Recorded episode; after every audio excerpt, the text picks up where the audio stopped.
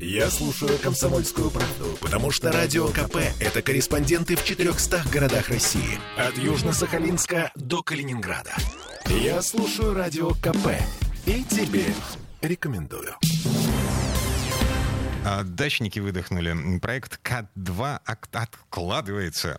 Только проектирование дороги, а, объездной дороги вокруг Петербурга, платной, кстати, начнется в 2025 году, а активное строительство только в 2027. Об этом заявил председатель правления госкомпании «Автодор» Вячеслав Петушенко. Если мы послушаем его, мы послушаем чуть позже, а прямо сейчас давайте вспомним лет прошлого года. Губернаторы Петербурга и Ленобласти Александр Беглов и Александр Дрозденко совещаются с президентом России Владимиром Путиным по поводу развития нашего транспортного узла. Среди всего прочего звучит идея новой кольцевой автодороги. А, Ну, тут такая немножко зависть Москве. Вокруг Москвы же построили ЦКАД, да, второй, платное кольцо. И вот что заявил по поводу предложения наших губернаторов э, президент. Конечно, нужно подумать о том, чтобы создать новое, удаленное, более удаленное кольцо от города, э, автомобильный обход города Санкт-Петербурга по аналогии с центральной кольцевой дорогой, которую мы недавно открыли в Подмосковье.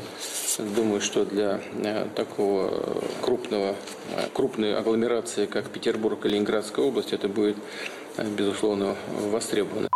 Цель затеи вывести грузовой транспорт с КАДа, который в некоторых районах уже превращается в городскую улицу. Ну, это как в Москве. А, МКАД превратился в городскую улицу из объездной магистрали. Эм, Грузовой транспорт с него вывели, вывели на ЦКАД. И почему в Петербурге не сделать такую же штуковину?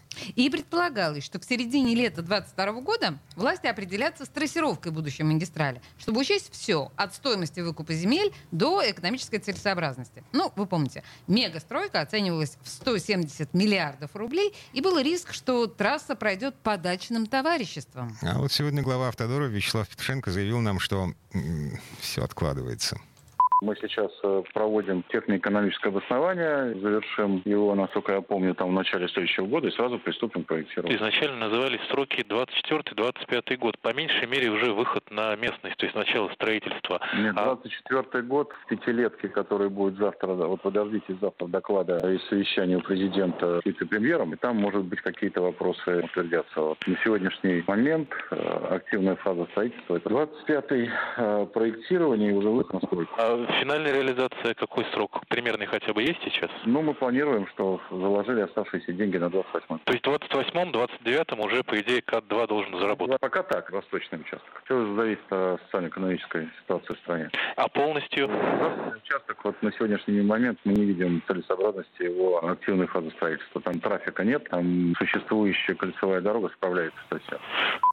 По поводу западного участка маленькое уточнение пришло. Он будет, но неизвестно когда, потому что приоритетным не является, так что строить его будут, но с оглядкой, опять же, на социально-экономическую обстановку в стране.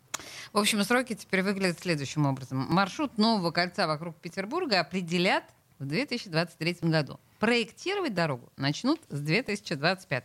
Активная часть стройки начнется в 2027. Восточная часть дороги, возможно, откроется в 28. Ну или в 29-м. Ну, или как карта.